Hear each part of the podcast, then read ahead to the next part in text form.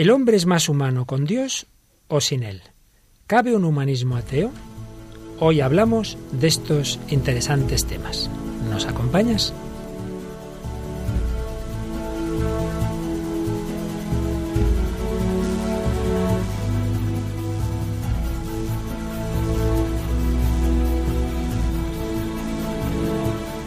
Comienza El hombre de hoy y Dios.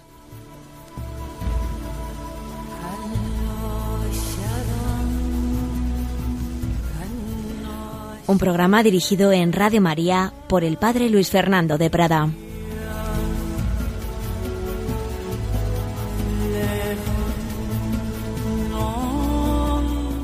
Un cordial saludo, queridos amigos, queridos oyentes de Radio María, bienvenidos a esta nueva edición del Hombre de Hoy Dios. Se nos ha pasado rápido la semana y aquí estamos de nuevo, como dirían los jóvenes, a daros la vara.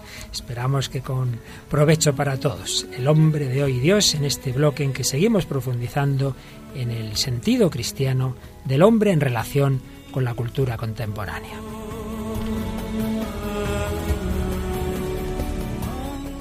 Y hoy recuperamos a una colaboradora muy joven, Victoria Prados. ¿Qué tal, Victoria? Hola, Luis Fer. Bueno, Victoria, hacía tiempo habías unido varios programas, te hemos dejado descansar, estudiar y esas cosas, ¿verdad? Pero ya queríamos volverte a ver en esta mesa. Bueno, Victoria, pues de los correos que solemos recibir teníamos por ahí uno pendiente de leer, que si eres tan amable nos lees. Sí, Luis Fer. Dice así, soy Nacho, de Sevilla. Es una maravilla poder aprender y disfrutar tanto con todo lo que nos van contando durante esa hora. Les felicito por tener la virtud de saber enseñar de forma tan amena y didáctica contenidos en principio muy complejos. La reflexión sobre el pecado original y el mal, con su reflejo en la película de Virginia Woolf o la canción de Celtas Cortos, frente a la sobreabundancia de la gracia y la misericordia divina, ha sido extraordinaria. La, la distinción entre Judas y Pedro es muy cierta sobre todo cuando la han aplicado relacionándola con la falta de esperanza que parece azotar a la sociedad de nuestros días. Sin duda, todo lo que comentan en los programas son hechos y actitudes que vemos a diario. Incluso uno mismo no está libre de caer en ellas, y es bueno saber reconocerlas, pues así uno sabe guardarse de ellas y dar razón de su esperanza a otros que la necesiten. Les mando un fuerte abrazo para usted y para las simpáticas colaboradoras que siempre le acompañan. Y les reitero las gracias por regalarnos una hora tan valiosa para nuestra formación cristiana. Que el Señor esté siempre en sus caminos. Pues gracias Nacho, como siempre, por vuestras palabras, vuestros ánimos, vuestros comentarios que os han afectado a ti, Victoria, pero especialmente a Raquel Sánchez Mayo, que también tenemos aquí. Hola Raquel. Hola Luis Fer. Digo especialmente no por otra cosa, sino porque tú hacía tiempo que no venías, Victoria, y por tanto este correo se refiere más bien a Raquel y a Mónica que hemos tenido las últimas semanas. Pero bueno, aquí todos colaboramos, ¿verdad? Todos hacemos lo que podemos. Bueno, pues Raquel recordará que estábamos en ese bloque sobre la idea cristiana del hombre, pero como siempre en relación con otras concepciones, puesto que estamos hablando del hombre de hoy, del hombre de hoy Dios. Habíamos hablado del hombre imagen y semejanza de Dios, pero también de cómo había entrado el mal en el mundo, del pecado original, de la lucha entre dos maneras de vivir, vivir desde Dios o vivir desde uno mismo como los espíritus malignos, en, definitiva Satanás, nos quieren arrastrar a su manera de vivir, que es la soberbia, que es vivir desde las propias potencialidades, no desde Dios y cómo el Señor quiere regalarnos su, su propia vida divina, la divinización. Y lo único es que hace falta es que tengamos sentido común, en definitiva la humildad, que es la verdad, de reconocer que en efecto somos criaturas, somos hijos necesitados, y entonces aceptar, aceptar con gozo, con gozo el vivir desde Dios. Pues bien, todo esto que hemos estado exponiendo en programas anteriores y en otros momentos de este programa, hoy vamos a verlo desde la perspectiva de lo que se llama el humanismo, todo ese gran eh, movimiento, por así decir, que especialmente desde el siglo XIV, XV, XVI, pues se fue tomando carta de ciudadanía en Occidente, ese humanismo en relación con Dios o en contraposición a Dios. Hay un humanismo, un supuesto humanismo eh, que se quiere independizar de Dios, un supuesto humanismo ateo, hay un humanismo cristiano, hay un humanismo desde Dios, en fin, un poquito vamos a hablar de todo esto. Por supuesto, saldrán ideas que de alguna manera ya hemos expuesto en programas anteriores, son desde distintas perspectivas, pues volvemos a tocar temas eh, que, las ideas básicas, pues fácilmente, como digo, se repiten, pero como ya he comentado varias ocasiones, eso no solo no me preocupa, sino al revés, porque así lo, principal lo, se nos va quedando a todos más asimilado, eh, visto, ya digo, desde distintas perspectivas. Por ejemplo, cuando dedicamos cuatro programas al ateísmo, dijimos cosas que hoy también vamos a repetir, pero hoy desde esa perspectiva del ateísmo. Y en esta ocasión vamos a seguir, no, solo, pero muy especialmente, unos textos de un gran teólogo español, José Luis Illanes, en un libro sobre teología de la historia, y tiene unos capítulos sobre estos temas que hoy tocamos, del humanismo y Dios, que como digo, pues nos van a seguir un poquito de hilo conductor. Por tanto, lo que digamos sin mayor, sin otra referencia, sin otra cita, básicamente está sacado de, este texto de, de, José Luis Illanes. Y tiene una primera idea muy interesante. Y es que si en la teología católica se habla de que hay una triple relación entre las criaturas y Dios, que es la creación, de la que hablamos hace ya tiempo en este programa, Dios ha dado el ser a todo lo que existe, ha creado de la nada, la creación. La conservación, Dios no, es que crea y luego se olvida de su creación, sino que si, si la creación eh, se mantiene en sus seres porque Dios la está sosteniendo. Poníamos el ejemplo de una bombilla, no es simplemente que haya una bombilla, es que permanentemente tiene que estar recibiendo la energía eléctrica pues constantemente estamos recibiendo el ser de Dios. Eso se llama la conservación. Dios no solo ha creado en un momento y luego se ha olvidado, sino que sigue creando permanentemente, dando el ser a sus criaturas. Creación, conservación y gobierno de las criaturas o providencia. Es decir, Dios guía ese mundo que ha creado. No solo lo crea, no solo lo conserva, sino que lo gobierna. Pues bien, si esos tres puntos son básicos de la doctrina católica, pues el proceso de descristinización, de secularismo que hemos ido viviendo en el Occidente, eh, ha ido negando o poniendo cada vez más en entredicho esas tres, esas tres afirmaciones. Comenzando ahora al revés. Primero, se va a negar el gobierno de Dios sobre la creación. Sí, es verdad, Dios ha creado el mundo, Dios lo conserva, pero no lo gobierna. Segundo, se negará ya incluso la conservación. Sí, Dios ha creado el mundo, pero luego se ha olvidado de él. Y tercero, incluso se negará la creación y la misma existencia de Dios. Vamos, pues, a recorrer un poquito este, este camino inverso, siguiendo estas sugerencias del profesor Illanes. Primera fase el, negar el gobierno de Dios. Sería la autonomía de la criatura, y básicamente hoy hablamos del hombre, la autonomía del hombre eh, como negación del gobierno divino.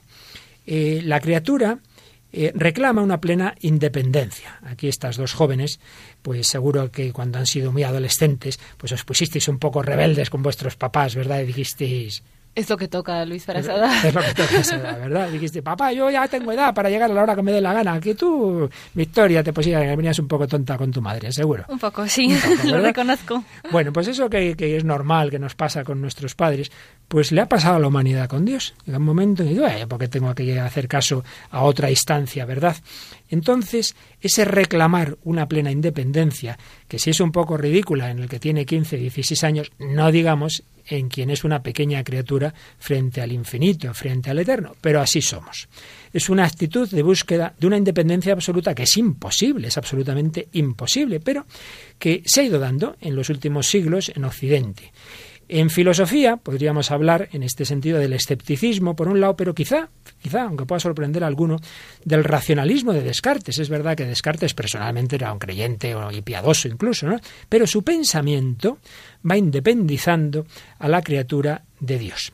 Incluso, incluso, fijaos, en el ámbito teológico, del siglo XVI, XVII, fueron extendiéndose en el mundo católico algunas interpretaciones de cómo Dios nos da su gracia y cómo Dios nos gobierna, que, que insistían mucho, mucho, mucho, mucho en la parte del hombre y no siempre salvando, que es Dios, en definitiva, el que nos salva, que es Él el que, el que lleva nuestra vida. Por tanto, en la filosofía, con el racionalismo de Descartes, en la teología, con las teorías que en el famoso conflicto o, discusiones de libertad-gracia acentuaban demasiado la libertad y, por supuesto, no digamos en el terreno político-social.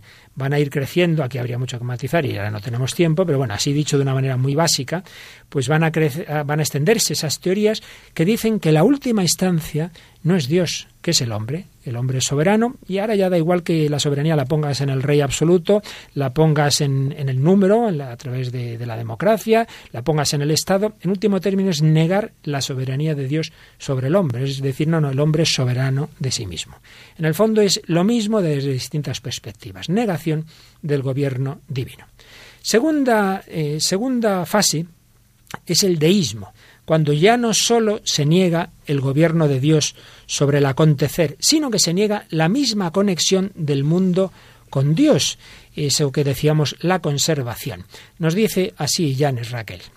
La ilustración es deísta. Sus partidarios creen en Dios, pero en un Dios ajeno al mundo, un Dios al que se hace referencia para explicar el origen del universo, pero afirmando a la vez que ese mundo, habiendo iniciado su movimiento, lo prosigue por sí mismo, sin ulterior intervención alguna de ese Dios del que proviene.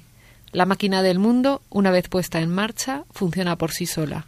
Pues sí, creen en Dios, pero piensan que ya esa máquina del mundo pues no necesita de Dios. Y además, claro, esto va a ir coincidiendo con los avances científicos, técnicos, etcétera, y sobre todo en el siglo XIX la confianza en el progreso de la humanidad va a llegar a su culmen y vamos a tener esos mesianismos, de los que también recuerdo que hablamos en una de las primeras ediciones de este programa, esas maneras de creer en, el hombre y sus capacidades como si fuera una especie de religión, un mesianismo. De estos mesianismos nos dice José Luis Illanes lo siguiente. Todos olvidan los misterios de la vida interior, de la muerte, del más allá, del fin de la historia y del juicio final. Todos supeditan la felicidad a la acción casi mecánica de factores políticos o técnicos. Todos, en fin, presuponen una concepción evolucionista, serena, ingenuamente optimista de la historia, en la que no hay lugar para el drama. Si os dais cuenta, es pues eso, como ese adolescente que está ya encantado de la vida, de que ha conseguido su autonomía, le va bien, sale, todo, todo le va perfectamente. Pues eso era un poquito esa humanidad del siglo XVIII, XIX, ya no necesitamos de Dios, lo podemos todo. Me acuerdo que en alguna ocasión pusimos el ejemplo del Titanic, ¿verdad? Ese maravilloso barco, esto ya no lo hunde ni Dios, todo perfecto. Pero como también hemos explicado en más de una ocasión, toda esa confianza ingenua fue cayendo en el siglo XX, pues con la Primera Guerra Mundial, con la crisis económica del 29, con los totalitarismos, la Segunda Guerra Mundial, etc. Pero en fin, eh, está en esa línea del hombre que pensaba que no necesitaba de Dios y que, como acabamos de leer, se da la felicidad a sí mismo. Si el hombre cristiano sabe y es consciente de que la felicidad plena solo puede venir de Dios, incuada en esta vida y de una manera ya total tras la muerte, en cambio el hombre del humanismo, el hombre ilustrado, piensa que no, no, que la felicidad la consigue por sí mismo. Pero, tercera fase, ya no solo se va a negar el gobierno divino, no solo se va a negar la conservación eh, de la creación por parte de Dios, sino que se va a negar incluso la propia existencia de Dios y a afirmar la realidad material o natural como la única realidad existente. Como ya hemos apuntado, si esto tenía un tono, digamos, optimista, ingenuamente optimista, los acontecimientos básicamente del siglo XX, al que hay que añadir la Revolución rusa del XVII, con todo lo que trajo consigo, van a ir poco a poco cambiando el tono y dándonos un aire muchísimo más pesimista del que hablábamos, recordarás Raquel, por ejemplo, a propósito de la película Las Horas. Pero dicho ahora con las palabras de este autor que hoy estamos siguiendo, que lo, hace, hace una, una, como una panorámica muy interesante de cómo fue cambiando ese tono y se llegó a lo siguiente. La rebelión sin meta y sin sentido que expresan los protagonistas de las narraciones de Malraux, la exaltación de un empeño sin objeto que cantó Albert Camus en el mito de Sísifo, la zozobra, la zozobra existencialista de Jean-Paul Sartre, la amargura que domina los personajes de las novelas de François Sagan, el sentimiento de encontrarse bajo la amenaza de una mecanización de la existencia que atenaza y destruye al hombre que testimonian los escritos de un Georgiou, un Huxley o un Orwell, lo documentan con claridad. En efecto, el hombre pretendía en esa su adolescencia que todo le iba a ir perfectamente, pero luego le pasa lo del hijo pródigo, que no le va tan bien, las cosas van cambiando y por ello nos dice también Llanes citando a un gran autor, Berdiaev, que escribió cosas preciosas sobre la Edad Media, nos escribe así Llanes. En realidad, puestos en duda o negados los lazos del hombre con Dios y con la creación, y por tanto el sentido religioso de la vida, no podía esperarse otro resultado. El Renacimiento, afirma Verdier, empezó por la afirmación de la individualidad creadora del hombre y terminó por la negación de esta individualidad. El hombre sin Dios cesa de ser hombre. Muy interesante este párrafo en el que, en efecto, cita Jan esa, esa frase que nos leías de Berdiaev, que es muy sugerente, ¿verdad? El, Renacimiento, ¿por qué empezó? Por afirmar la individualidad del hombre. ¿Y cómo ha terminado? Negando esa individualidad. Porque, lo hemos explicado muchas veces, el hombre sin Dios es una pequeña partícula de un universo material, con lo cual ya me dirás tú qué individualidad vamos a defender. Por ello, eh, puestos en duda o negados los lazos del hombre con Dios, no podía esperarse otro resultado. Como siempre ilustramos las cosas con música, eh, nos ha traído aquí nuestra experta en música sajona, que Raquel, nos has traído una canción de tus amigos dudos, me parece, ¿verdad? Sí, he traído una canción de U2 que, bueno, personalmente me, me, gusta mucho.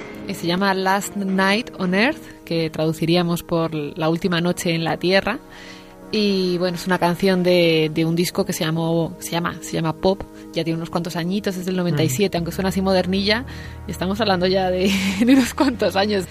Y, y, bueno, eh, el disco eh, no recibió muy buena crítica, pero a mí me parece una canción genial. Era, estaban practicando con nuevas tendencias, nuevas música electrónica. Y si quieres la escuchamos Vamos un poco. Vamos a escuchar un poquito y luego nos la, nos la comentas.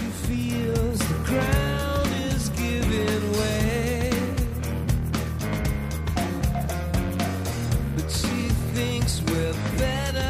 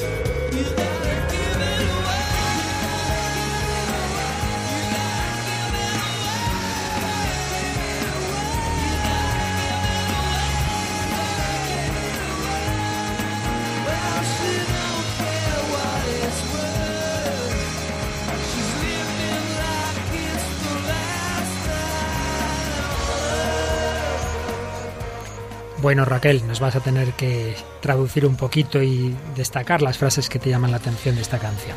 Bueno, pues esta canción habla, habla sobre, bueno, sobre una mujer, sobre una chica, ¿no? Que pues un poco un pensamiento moderno, ¿no? No le importa nada, eh, no espera a nadie, dice la canción que no espera a ningún salvador, eh, pues eso vive un poco pues al día, ¿no? Eh, hay un momento que dice que no ha dormido pero que no le importa porque estará muerta pronto, ¿no? Y es un pensamiento así, pues esto de aprovechar, aprovechar al máximo, vivir al máximo, eh, haciendo lo que me da la gana, un poco. Y bueno, tiene reflexión, o sea, la canción no es como que, que, eh, que haga un testimonio de esto, ¿no? Sino que es como un poco reflexión sobre esta manera de vivir. ¿Qué parte así positiva le, le, le ves a que tiene alguna apertura a la esperanza de salvación? Pues yo entiendo que el simple hecho que se escriba una canción como un poco de forma irónica, diríamos, ¿no? Mm. Pues hace reflexionar, ¿no? Porque mm. Creo que no es, no es, una visión esperanzadora la que da la letra, ¿no? Yeah. Dice, sabe que vive al límite, pero sabe que duele, o sea, que es un poco así esta, este pues diálogo. Escuchamos otro poquito más y vemos luego esa misma idea en el cine.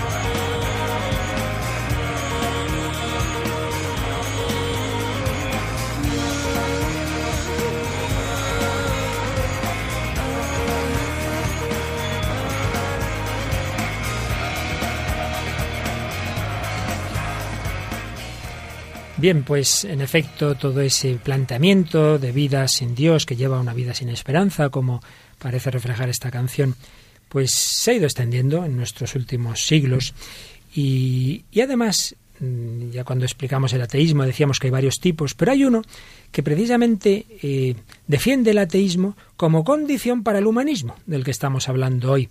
Es una, un determinado ateísmo que viene de una forma de entender al hombre el hombre elimina a Dios porque piensa que sólo así puede afirmar su dignidad.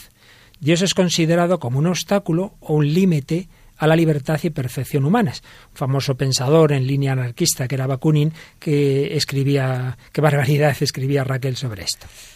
El cristianismo es la religión por excelencia, porque expone y manifiesta en su plenitud la naturaleza, la esencia propia de todo sistema religioso, que es el empobrecimiento, el sometimiento, la aniquilación de la humanidad en provecho de la divinidad. Empieza diciendo una cosa que está muy bien, ¿verdad? Cristianismo es la religión por excelencia, pero ¿por qué? Porque expresa muy bien lo que él veía en lo que él creía ver en la religión, ¿no?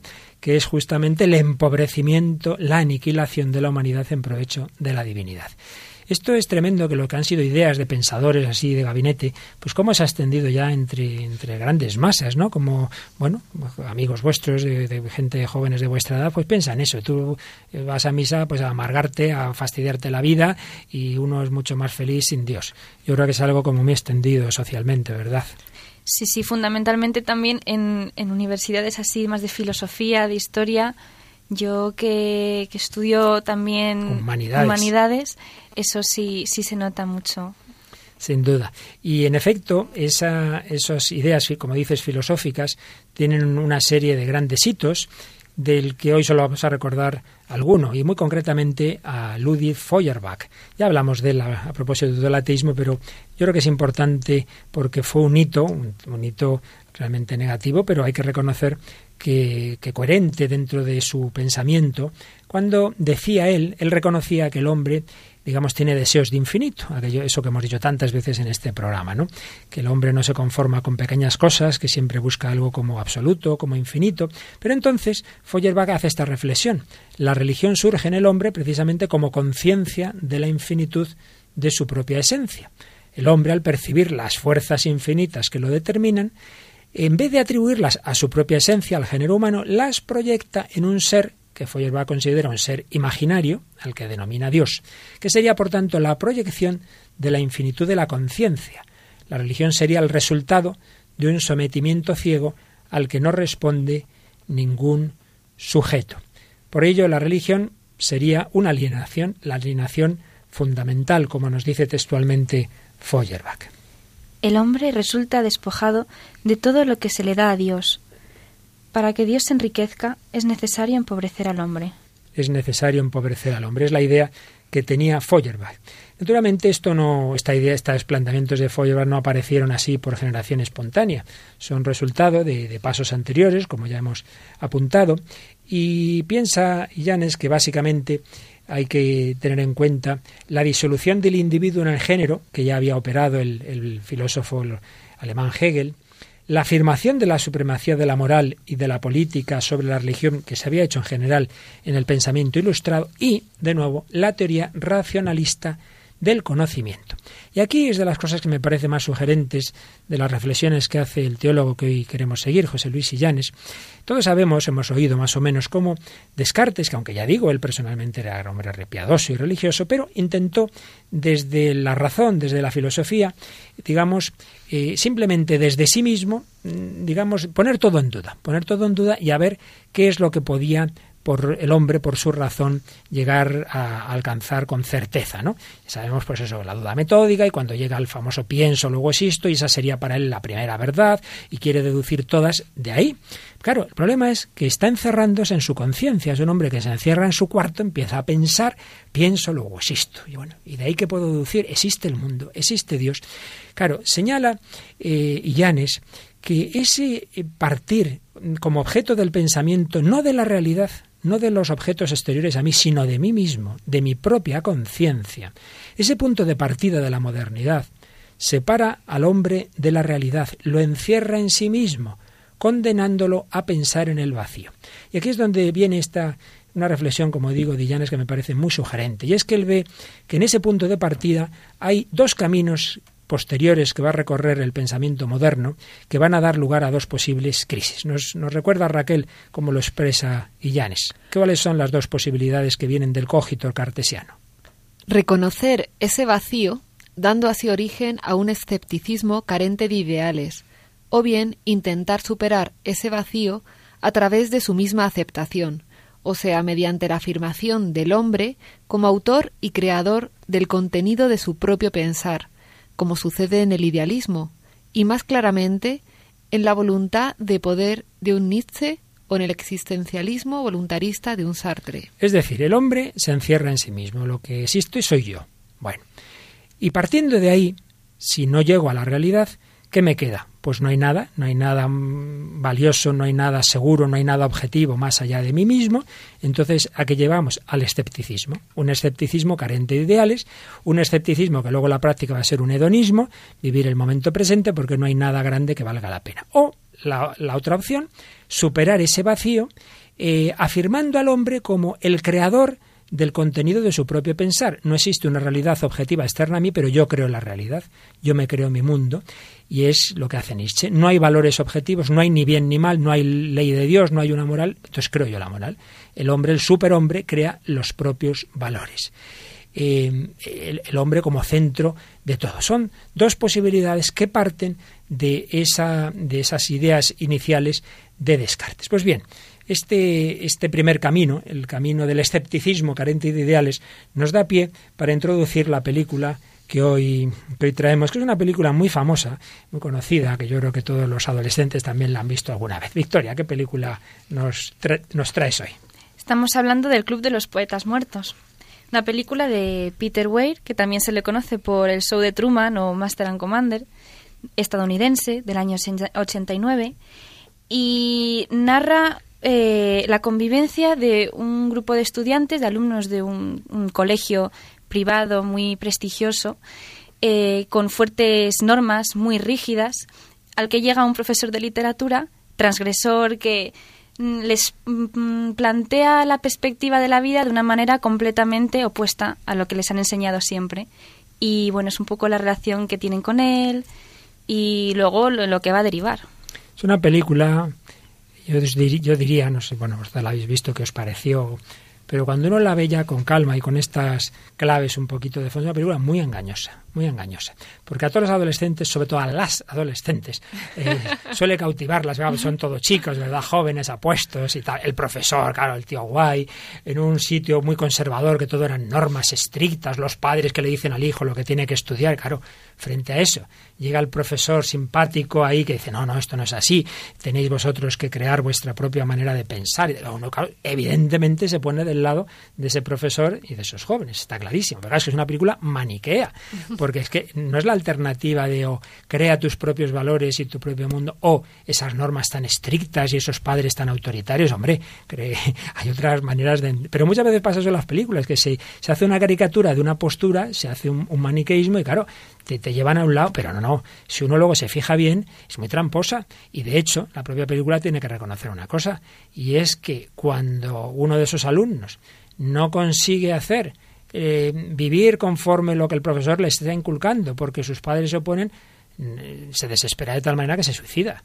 Con lo cual, en fin, al final resulta que es una película nihilista. Parece que es vitalista y al final es nihilista. ¿No te parece, Raquel, a ti que te gusta tanto el cine?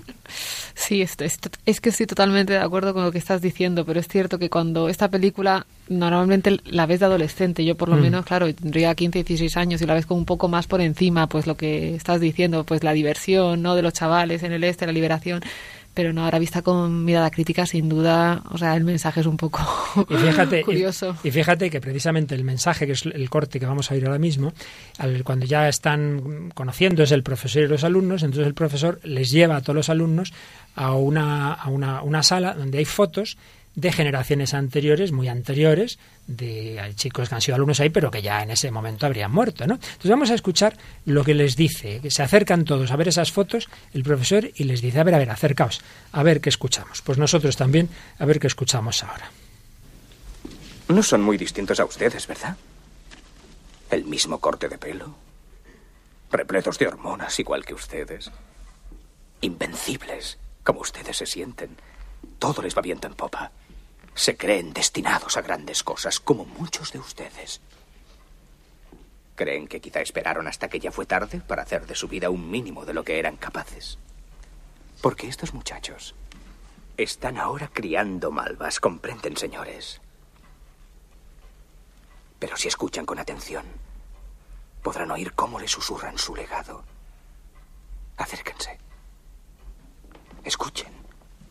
¿Lo oyen? Carpe. ¿Lo ven? Carpe. Carpe diem. Aprovechad el momento, chicos. Haced que vuestra vida sea extraordinaria. Muy bonito, haced que vuestra vida sea extraordinaria, está muy bien, ¿verdad?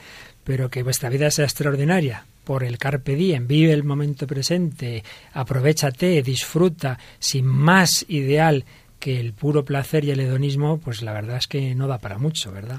Sí, yo estaba pensando que, bueno, la película se supone que es del, de, o sea, está ambientada en el 59, ¿no? Es un poco va en la línea esta de pues, del 60, ¿no? De la de, la, revolución, la revolución del, que sería descobajaría en el 68, sí, sí. Y encaja un poco ahí, ¿no? En el lema fácil eh, frasecita hecha, ¿no? Que parece que, que, te libera ya, diga lo que diga y sin, y sin llegar a más profundidad, porque Carpe Diem, aprovechar el momento también puede ser Sí. interpretado de manera sana, Sí, ¿no? De decir, sí, hay que aprovechar la vida y qué tal, pero esto es como, pues, el, o sea, el- lo fácil, ¿no? Lo fácil de haz lo que quieras ahora mismo. que Déjate llevar de tus hormonas y, y no te compliques más.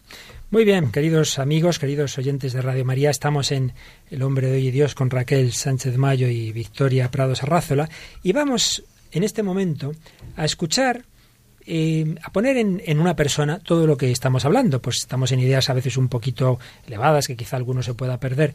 Entonces vamos a ver si es verdad que estas ideas del Club de los Poetas Muertos, disfruta el momento presente, eso que se iba a cuajar en el 68, que nos recordaba Raquel, en la Revolución Hippie, etcétera, eh, que vienen a ser, a poner en popular ideas de esos filósofos de los que hemos hablado.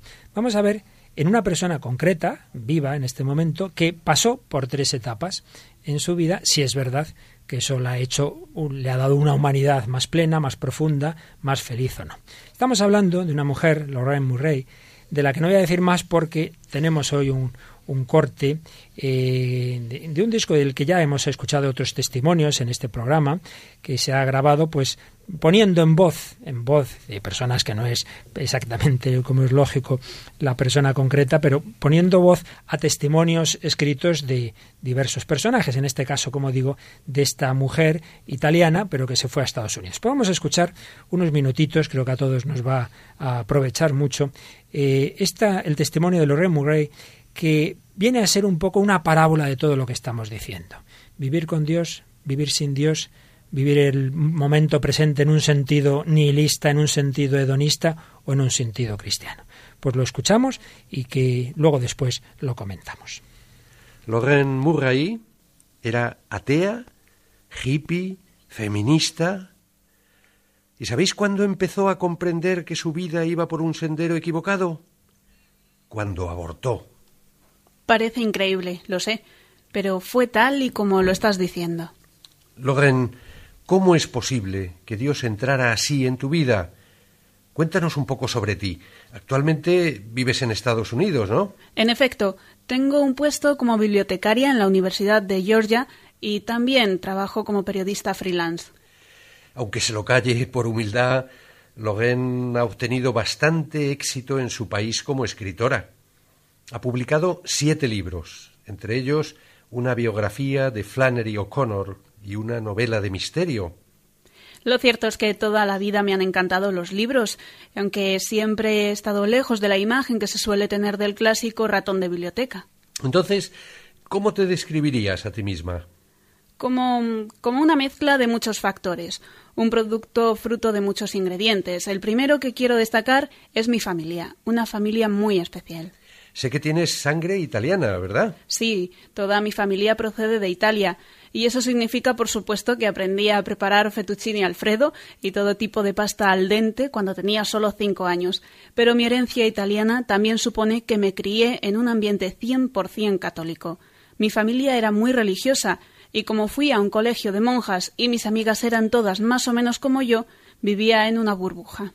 ¿Podríamos decir que eras eh, la clásica niña buena? Es verdad que en esa época yo era bastante inocente, bastante ingenua. No había tenido ningún contacto con el mal y por eso me escandalizaba con facilidad.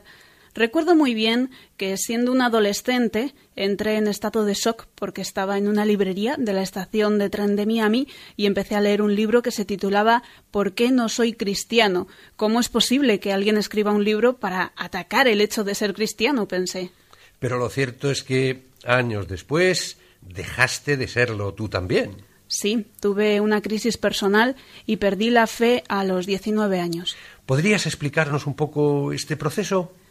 Cuando cumplí los 18, llegó el momento de tomar una decisión importante en mi vida que marcaría mi futuro. Yo quería ser escritora. Es algo que he sabido desde pequeña y por eso insistí en casa para que me dejaran estudiar la carrera de filología inglesa. Mis padres confiaban en mí y, a pesar de que la universidad era carísima en Estados Unidos, me permitieron irme a otra ciudad y vivir con otros jóvenes en una residencia del campus universitario. Me temo que ahí se acabó tu burbuja, ¿verdad? Efectivamente. Pasé de mi grupo de amigos católicos tan homogéneo a tener compañeros de todas las razas, lenguas, colores y sabores. De verdad, se veía cada tipo más raro. Pero lo peor no eran los alumnos, ¿no? No, no, no, en, absoluto. A mí lo que más me influyó a la hora de empezar a dudar de todo no fue el hecho de relacionarme con tíos llenos de rastas que me fumaban porros, sino las clases. En aquella universidad todos los profesores eran ateos y atacaban sistemáticamente todo lo relacionado con la fe.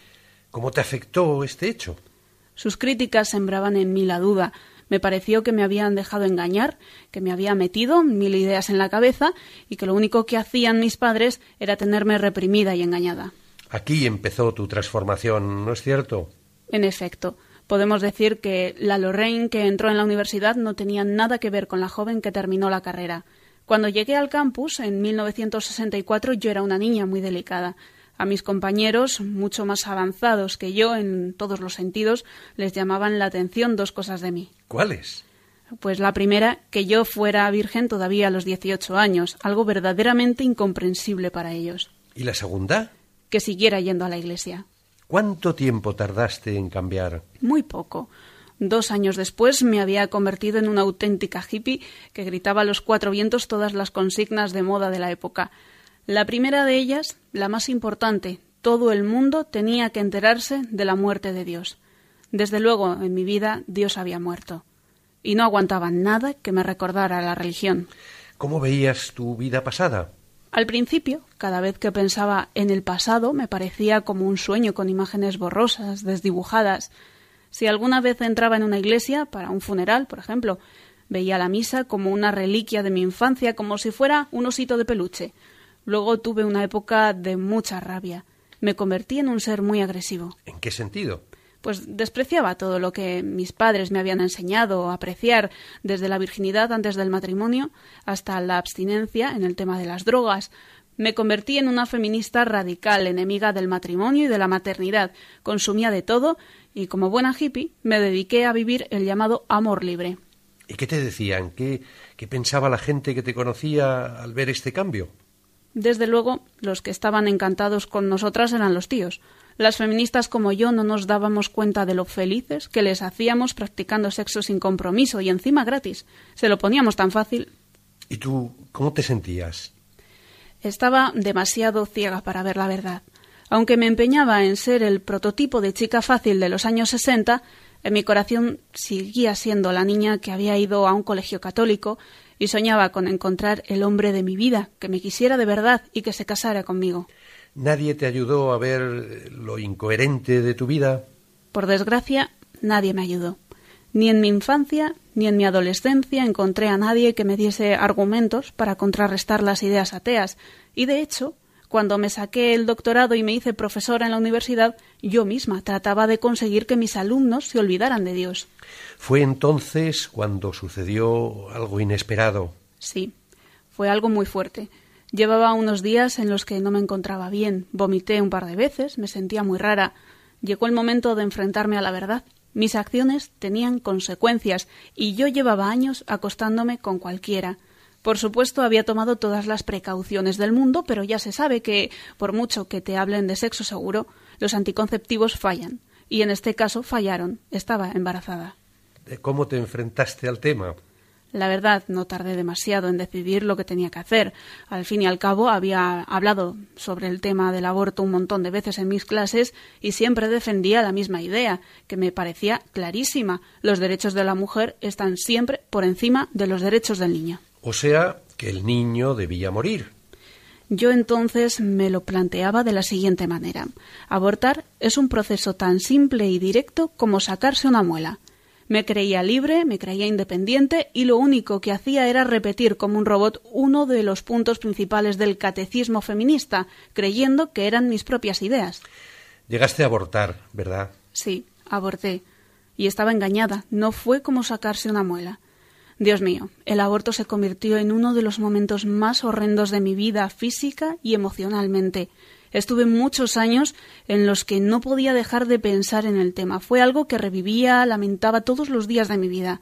Cada vez que veía un bebé, cada vez que escuchaba la risa de un niño, cada vez que me iba a la cama a dormir veía el rostro de mi hijo, mi hijo, a quien yo no había dejado nacer.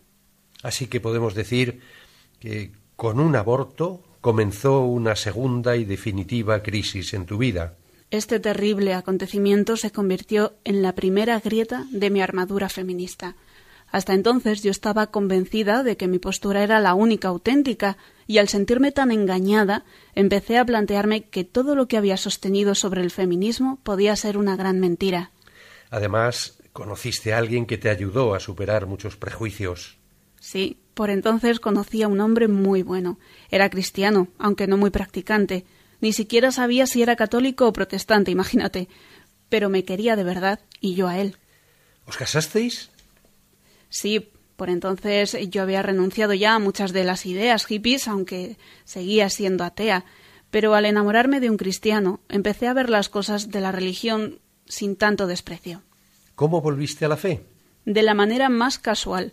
Un día, al regreso de un viaje de trabajo a Nueva York, mi marido me dejó alucinada. Él solo iba a misa para funerales, para bodas y bautizos, pero me dijo que, paseando por la Quinta Avenida, justo enfrente de la tienda de Abercrombie, se fijó en un edificio religioso. Era la Catedral de San Patricio. ¿No la conocía? No, y decidió entrar. Pero no fue movido por la curiosidad, sino para encender una vela y para rezar una oración por mis padres y por su padre. Entonces me recorrió un escalofrío, porque me di cuenta de que yo nunca había rezado por mis padres, y habían muerto varios años atrás. Es que hacía tanto tiempo que no rezaba. A partir de ese momento las cosas fueron muy deprisa. Sí, vivíamos cerca de una iglesia católica y empezamos los dos a ir a misa allí. Además comencé a releer la Biblia y me parecía que el mismo Cristo salía de las páginas para apoderarse de mi corazón. Pero había algo que me oprimía por dentro, una mancha que, aunque oculta, no podía borrar. Yo era la asesina de mi propio hijo. Eso debe ser un sufrimiento inmenso, ¿no? Llegó un momento en que ya no podía más, y una noche, con el corazón atribulado, acudí a confesarme. Fui al sacerdote porque necesitaba recibir el perdón por aquel horrible pecado negro que me había encadenado durante años. Aún así, Logan, tu conversión no fue completa y de una vez. Es que había cosas que me costaban mucho. Aunque me había confesado, yo seguía rechazando la doctrina de la Iglesia sobre los anticonceptivos, la homosexualidad o, el sacerdocio femenino. Ah, era un verdadero catolicismo a la carta, heredado de mis tiempos hippies. Entonces vino el tercer momento de gracia y de nuevo, de la misma forma inesperada. En el año 2000 me diagnosticaron un cáncer y como necesitaba una ayuda espiritual, entré en contacto con un sacerdote que me ayudó muchísimo a formarme mejor en la fe católica. te sentirás sin duda muy agradecida. No te lo puedes ni imaginar. No es solo que este padre me ayudara con unos consejos y con su paciencia a la hora de explicármelo todo, es que fue él quien me sostuvo cuando yo entre lágrimas pensaba que me iba a morir.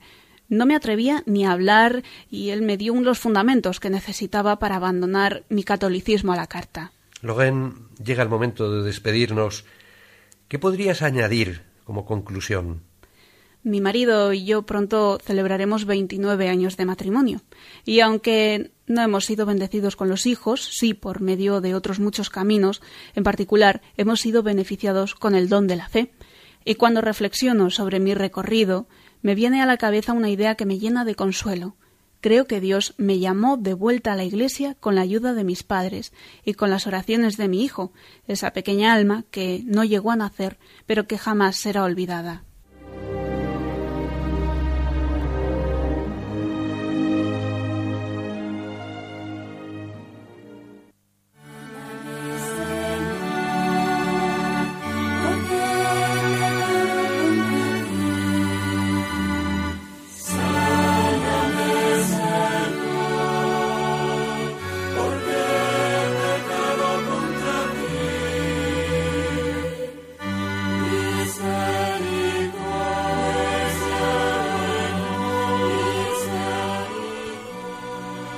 Pues aquí seguimos, queridos amigos, en Radio María, en El Hombre de Hoy Dios. Acabamos de escuchar este testimonio sobre la conversión de Lorraine Murray. Y, y, estamos escuchando ahora esta canción, Sáname Señor, porque he pecado contra ti, pidiendo misericordia, porque sin duda viene a ser un precioso resumen musical de esa historia. Esa chica, educada cristianamente, inocente, que vivía desde la fe, desde la pureza, como luego pues en su juventud, en su vida universitaria, se aparta de Dios, desprecia lo que le habían enseñado y cae en esas ideologías de nuestro mundo contemporáneo y que le prometen tanto, pero hemos oído esa frase, en un momento dado me sentí tan engañada. Y cómo después de esos pasos que nos ha resumido, vuelve a la fe y se siente curada, sanada por el Señor. A ver, Raquel y Victoria, ¿qué, qué veo que habéis estado ahí muy, muy atentas tomando nota de este testimonio. ¿Qué es lo que más os ha llamado la atención? A mí, eh, cuando dice que cuando ella pues deja de creer, se hace hippie, dice que todo el mundo tenía que saber que Dios no existía, ¿no? Y hace poco leí, no sé de quién lo dijo, pero una frase que decía, me aburren los ateos porque solo saben hablar de Dios. Y es esta necesidad que yo no entiendo, o sea, yo hay cosas que no creo y no estoy machacando a la gente porque creo esto, ¿no? Y, y luego la, la, otra cosa que me ha llamado bueno, más la atención, que yo creo que es lo central en, en la vida de cualquier persona, ¿no? Para, para que lleva a Dios y que, y que lleva y lleva a la conversión, ¿no? Que es cuando dice que la búsqueda, la necesidad de amor que sentía, ¿no? Dentro de toda esta, pues, esta vida desordenada. Y, y, yo creo que esto es lo que lo que salva, o sea. Claro. Eh, las ideas podemos discutir mucho, pero mira, cualquier persona tenga las ideas que tenga, eh, necesita amor y lo busca, el verdadero amor. Y tantas veces nos engañamos, pero lo está buscando y un amor verdadero. Y también la realidad eh, le ponen la verdad antes o después. Quiero decir, se creía muy autónoma, muy no sé qué, pero luego vienen los problemas, las consecuencias de sus propios errores y concretamente el grave pecado que cometió del aborto, pero fijaos, hemos visto un caso más en cómo Dios saca bien de algo malo, ¿no? Como es un pecado. Y luego la enfermedad, el último paso de su conversión es a través del cáncer. Pues el reconocer que no somos Dios, que somos débiles en nuestro cuerpo y nuestro alma nos pone en la verdad. Victoria, ¿qué, te ha parecido el testimonio? Me parece eh, bastante, bueno, que refleja lo que es que yo me olvido de Dios, pero Dios nunca se olvida de ti. Es decir, mmm, tú puedes darle la espalda, pero él va a estar ahí en silencio esperando a que sea el momento para decirte, anda, no hagas el indio y, volver otra vez a, al amor y, a ser feliz, que realmente es lo que todo el mundo quiere, lo que queremos y es lo que Dios nos da. Pues se lo pedimos al Señor mientras escuchamos esta canción.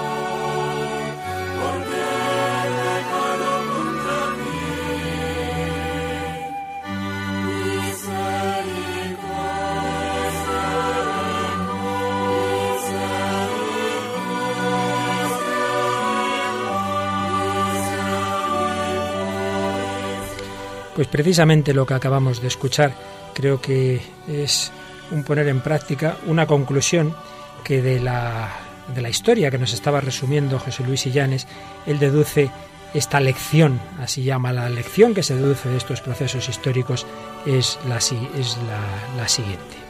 Un humanismo sin Dios acaba inevitablemente en un antihumanismo. El hombre está, en efecto, ordenado a Dios y hecho para participar, de un modo u otro, en su eternidad.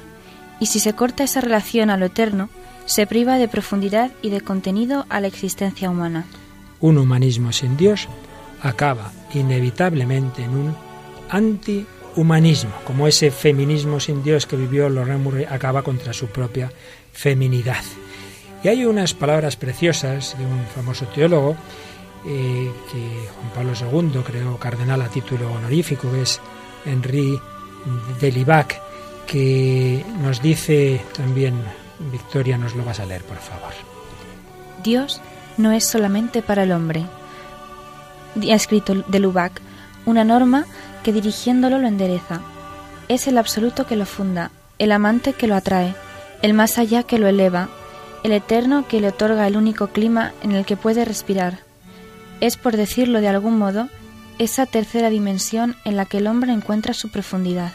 Es el amante que lo atrae, el más allá que lo eleva, el eterno que le otorga el único clima en que puede respirar. Y si de un teólogo del siglo XX volvemos atrás y volvemos a un autor antiguo, Isaac de la Estrella, pues escuchamos estas preciosas palabras que decía este padre de la Iglesia. Vuelve a tu corazón. Fuera eres un animal, hecho a imagen del mundo, y por eso eres considerado menor que el mundo. En tu interior eres hombre, hecho a imagen de Dios, y por tanto puedes ser deificado. Fuera eres un animal, hecho a imagen del mundo, pero en el interior eres hombre, hecho a imagen de Dios. ¿Qué humanismo escogemos, queridos amigos? ¿El humanismo del que se ve solo en relación con nuestro mundo material, como una partícula, como un animal evolucionado, o el humanismo de los hijos de Dios.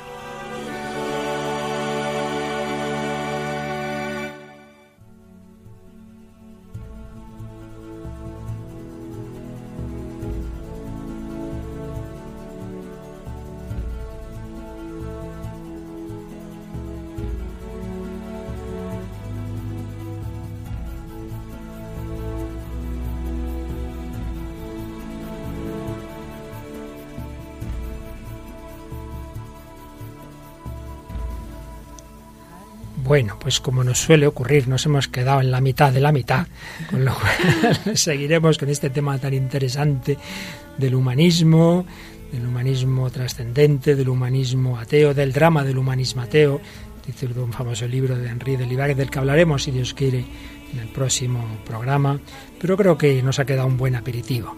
Esos ideales, esos planteamientos de pretender la autonomía negando el gobierno de Dios, negando que Él nos sostiene, negando su existencia, pretendiendo que así el hombre va a ser más hombre, va a ser más libre, va a ser más feliz, pues terminan como el hijo pródigo, como en esta mujer de la que hemos oído este testimonio, mostrándonos el engaño. Menos mal que el Padre siempre abre la puerta para que el hijo pródigo vuelva a casa. Menos mal que el Señor quiere y puede sanar nuestras heridas. Pues nada, Raquel, gracias de nuevo por tu gran colaboración y esperamos que sigas ayudándonos. Por supuesto, Luisfer. Y a nuestra pequeña Victoria, que hoy se nos ha reintegrado a este equipo de simpáticas colaboradoras, le pedimos que nos recuerde ese correo electrónico al que también vosotros como buenos colaboradores, queridos oyentes, podéis y confiamos en que sigáis escribiéndonos. El correo es el siguiente el hombre de hoy y Dios arroba radiomaria.es. Repito, el hombre de hoy y Dios arroba radiomaria.es. Y como casi siempre algún oyente simpático pero despistado nos escribe un correo diciendo, oiga, ¿y cómo puedo conseguir los programas? Pues vamos a recordar una vez más que si quieren copias del programa para oírlos tranquilamente o para regalarnos, y, y no solo de uno individual, sino que pueden pedir los CDs donde están ya todos los programas que llevamos, pues lo hacen llamando al número de teléfono 902 500 518. Repito, 902 500 518. Pues gracias también a ti, Victoria, gracias a Rocío en el control y gracias a todos vosotros, queridos amigos, queridos oyentes. Hemos reflexionado un poquito sobre el humanismo, el humanismo verdadero y profundo que viene de reconocer que el hombre es hijo de Dios. Pues que vivamos así, como hijos de Dios, en la confianza, en la alegría de saber que tenemos a nuestro Padre que busca nuestra verdadera felicidad. Que los bendiga y hasta el próximo día, si Dios quiere.